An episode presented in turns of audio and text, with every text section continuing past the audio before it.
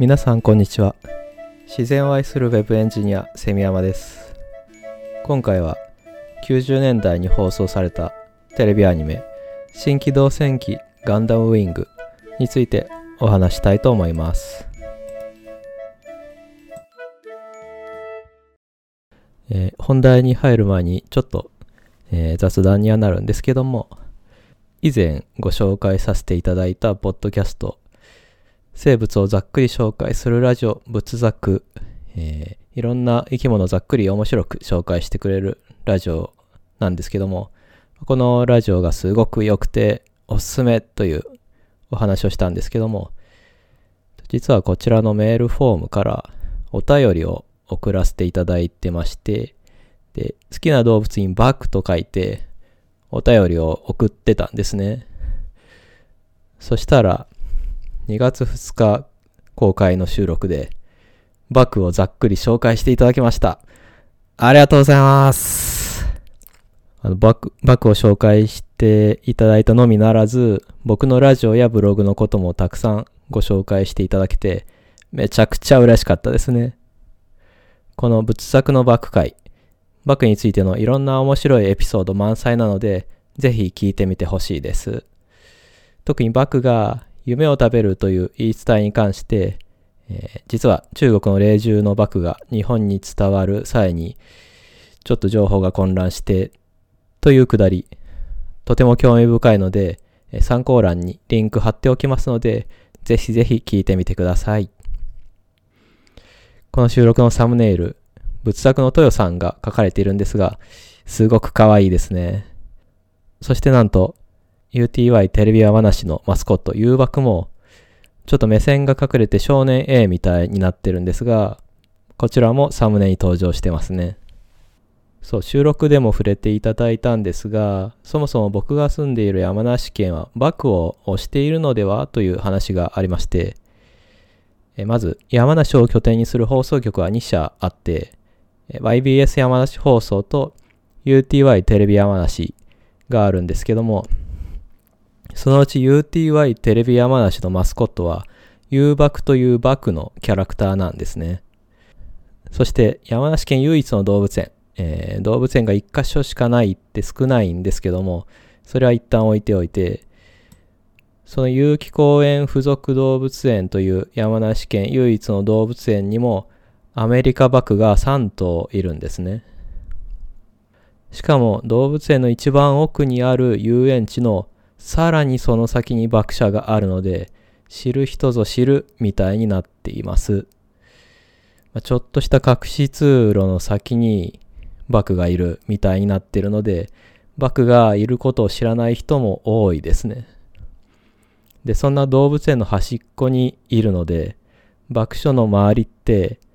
動物園に隣接してお住まいの方の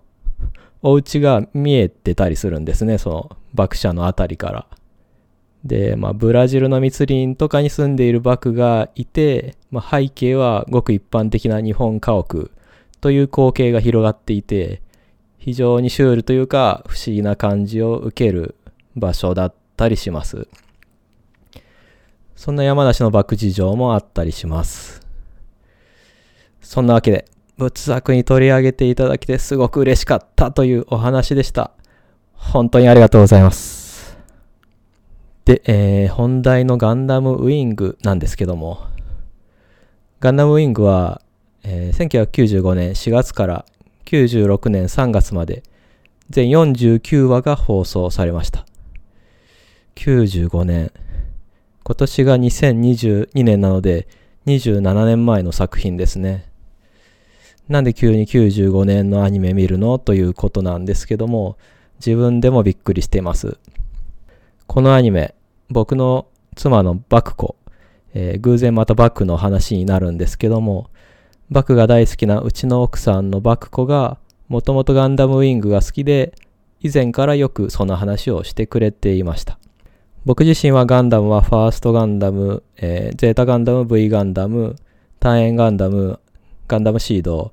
あとは逆襲のシャアとか OVA の作品は見たんですが、ガンダムウィングは見ていませんでした。なんで見ていなかったかということなんですけども、ガンダムウィング、5人の美少年が主人公で、それぞれガンダム乗っててという作品で、少なくとも僕をターゲットにした作品ではないなという印象があったんですよね。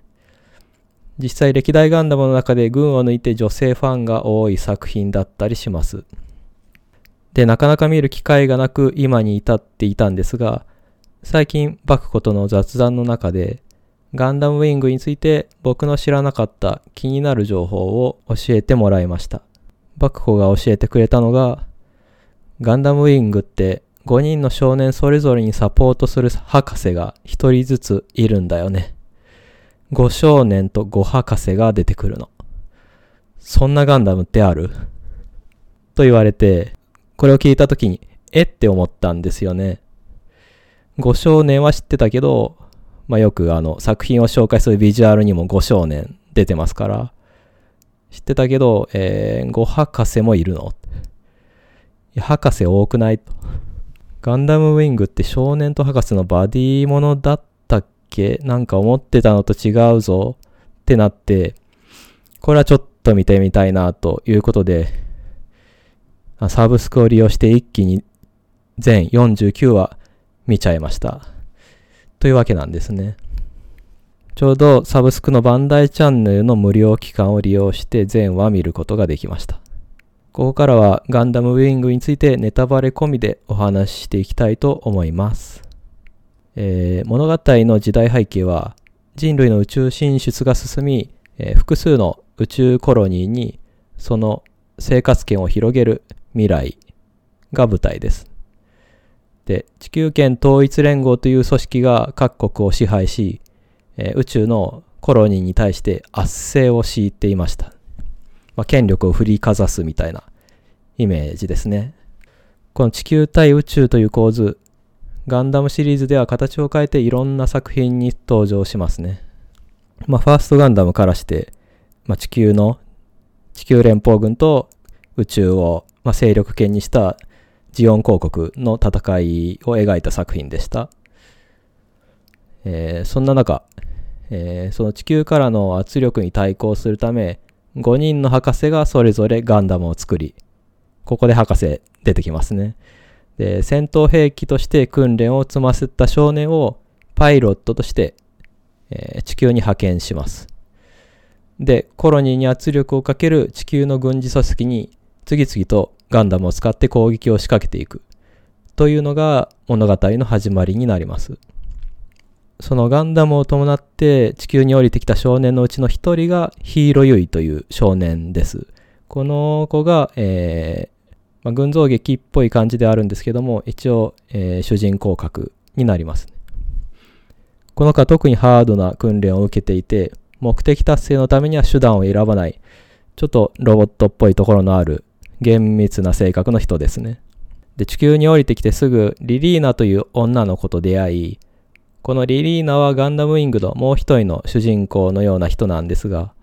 えー、隠密任務を帯びて地球に降りてきたところを、まあ、自分の姿を見られてしまった、まあ、リリーナに見られてしまったので、えー、そのリリーナを排除しようとするんですね。そのためにリリーナのいる学校に転校生としてやってくるわけです。で、1話のラストに有名なシーンがありまして、ご紹介したいんですが、ヒーローがやってきたのを見てリリーナは驚きつつも、まあ、ヒーローを歓迎しようと、パーティーの招待状を渡すんですが、ヒーローは無情にもその招待状をビリビリと破り捨ててしまいます。で、ひどいと言って、えー、リリーナが涙を浮かべるんですけども、ここでヒーローが指でそっとその涙を拭うんですね。手慣れた感じで。で、リリーナもちょっと笑みを浮かべようとするんですけども、そこでヒーローが一言、お前を殺す。って言うんですよね。で、リリーナは、え、何なの？この人。ってなりますね。まあ、何なのこの人ってなりますよね。招待状ビリビリ、涙拭う。で、お前を殺すって、まあ、流れがおかしいだろうと。このシーンのなんか微妙に女たらしいな感じ、当時の男性アニメファンに、なんだこのスカシ野郎はと、まあ、そういう印象を受けた方もいらっしゃったようです。で、ガンダムウィングの見どころについていろいろご紹介していきたいんですけども、ゼクスマーキスというシャアみたいな仮面をかぶった赤い人がいるんですけど、まあ、あらゆる面でシャアのオマージュのような人ですね。滅ぼされた王国の王子だったという設定があるんですけども、これも、まあ、ファーストガンダムのシャアの設定とほぼほぼ一緒なんですよね。で、さっきのリリーナのお兄さんだったりもします。リリーナは滅ぼされた王国の王女だったということですね。この人が乗るモビルスーツトールギスという機体があって、デザインもかっこいいんですが、このガンダムウィングの世界のガンダムすべてのプロトタイプとされている機体です。で、プロトタイプであるがゆえにかなり性能的にとんがったところがあって、あまりの超スピードで動かせるがゆえに、パイロットの体にすごい負荷がかかるんですね。このトールギスの整備をしていたゼクスの部下は、トールギスに乗ったおかげで、肋骨が折れて重傷を負ったり、あのゼクスの故郷を地球圏統一連合の支配から解放するために体に夢中って通るギスに乗り込んで基地は落とせたけどその人はあとは頼みますみたいなこと言って死んじゃうっていう、まあ、それくらいのジャジャマモビルスーツです。乗ると死ぬモビルスーツというのは、まあ、ガンダムシリーズの中でも前代未聞の機体なのかなという気がします。あとレディー・アンという強烈な女性キャラがいましてこの人はガンダムの攻撃目標である軍事組織オズの副官で暗殺とか裏工作とかいろいろと汚い仕事に手を染めています。リリーナのお父さんもこのレディーアーンに爆弾で暗殺されてしまいました。で、また別のセプテム将軍という人もレディーアーンによって飛行機から落っことされて死んでしまうんですけども、このシーンを見たとき、チャージマンケンという別のアニメのシーンを思い出しました。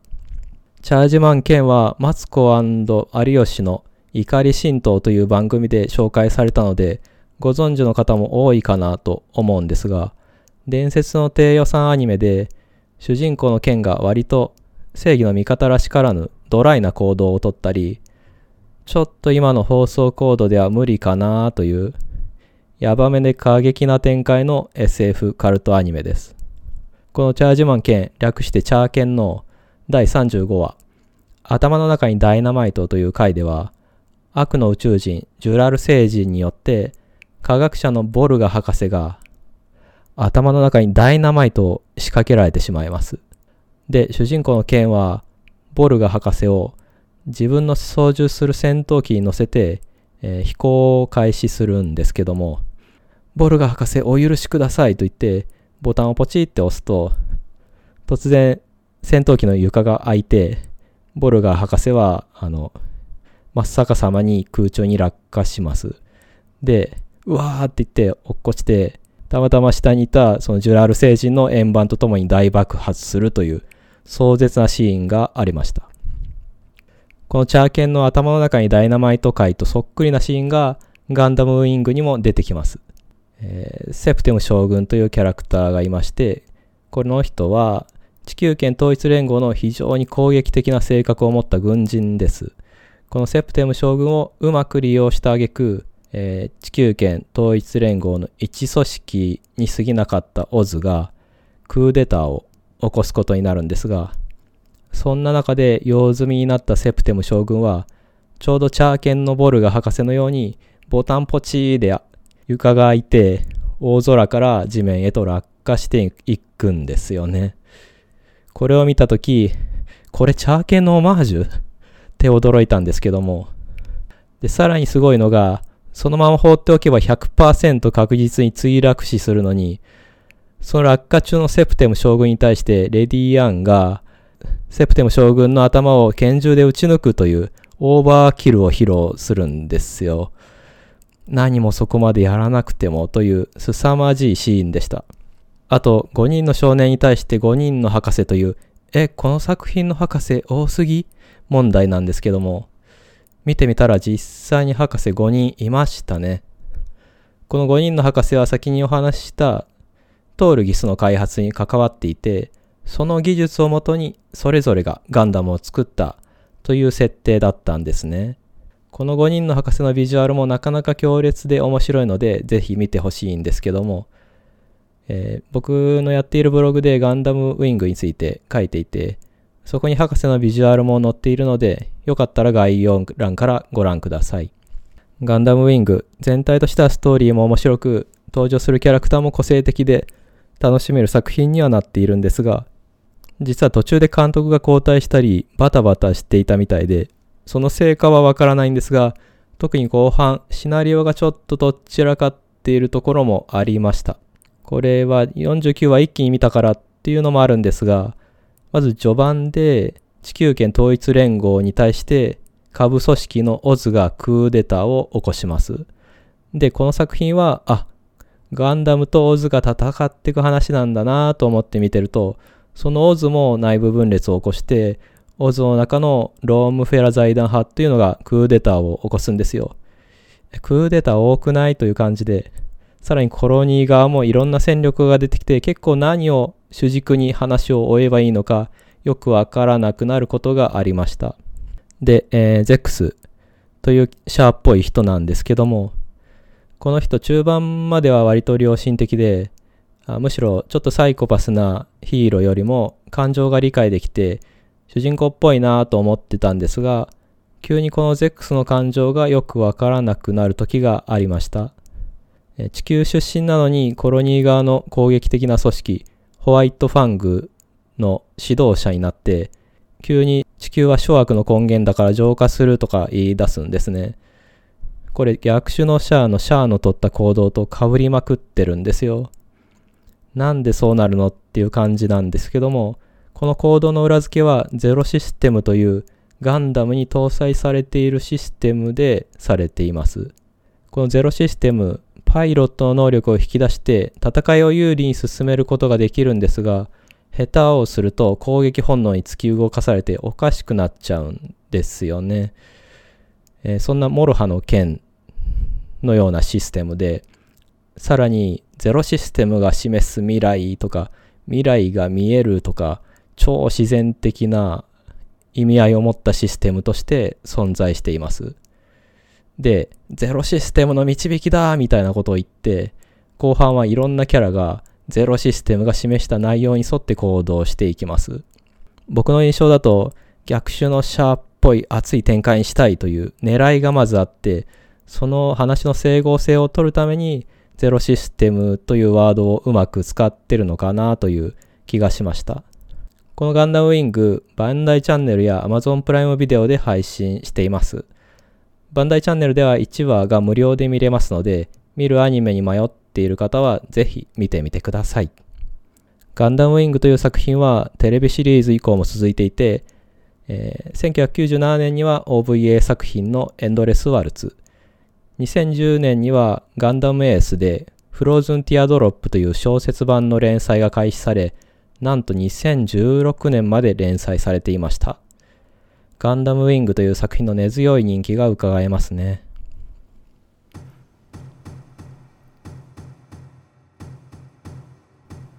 今日は新機動戦機ガンダムウィングについてお話しさせていただきました。ご視聴ありがとうございました。